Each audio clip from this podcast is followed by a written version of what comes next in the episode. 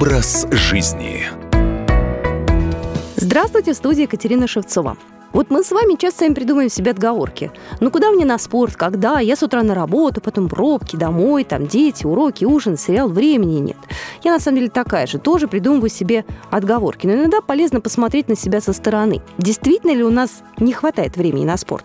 Недавно были опубликованы результаты исследования, которые провели сотрудники американского атлетического центра Rand Corporation и опубликовали их в одном крупном журнале. Исследователи проанализировали данные, которые они получили в ходе проводившегося в 2014-16 годах общенационального опроса, посвященного изучению того, на что тратят время американцы. В опросе принимали участие 32 тысячи человек старше 15 лет, которые записывали все, чем они занимаются в течение суток. В среднем у участников опроса оказалось более пяти свободных часов в день.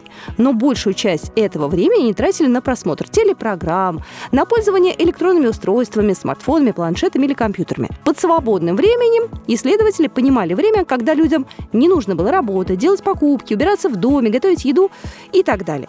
У мужчин количество ничем не занятого времени в среднем достигало примерно 6 часов в день, а у женщин 5 с небольшим часов в день. Меньше всего свободного времени оказалось у женщин в возрасте от 25 до 60 лет, в среднем около 4,5 часов в день. Мужчины в среднем тратят на телевизор и гаджет около 3,5 часов в день, женщины чуть менее 3 часов в день. При этом на физическую активность у мужчин уходило всего 6% свободного времени, а у женщин около 5% свободного времени. Люди с высокими доходами тратили на спорт больше больше, а на телевизор и смартфоны меньше времени, чем люди с низкими доходами. Существует такое представление среди широкой публики и даже среди врачей, что главная причина низкой физической активности тех же американцев – нехватка свободного времени. Но мы никаких подтверждений этому не нашли. Об этом пишут авторы исследования. Но на самом деле, если снизить количество времени, которое проводят перед экранами люди, вполне можно выкроить 20-30 минут в день для того, чтобы потренироваться.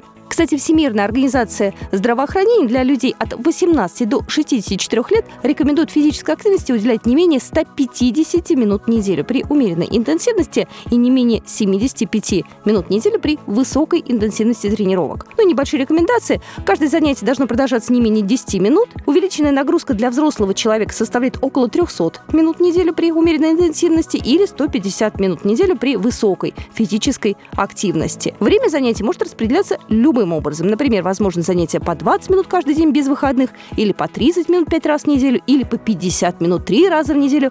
Программа не важна. Главное – постоянство и целеустремленность в занятиях. Образ жизни.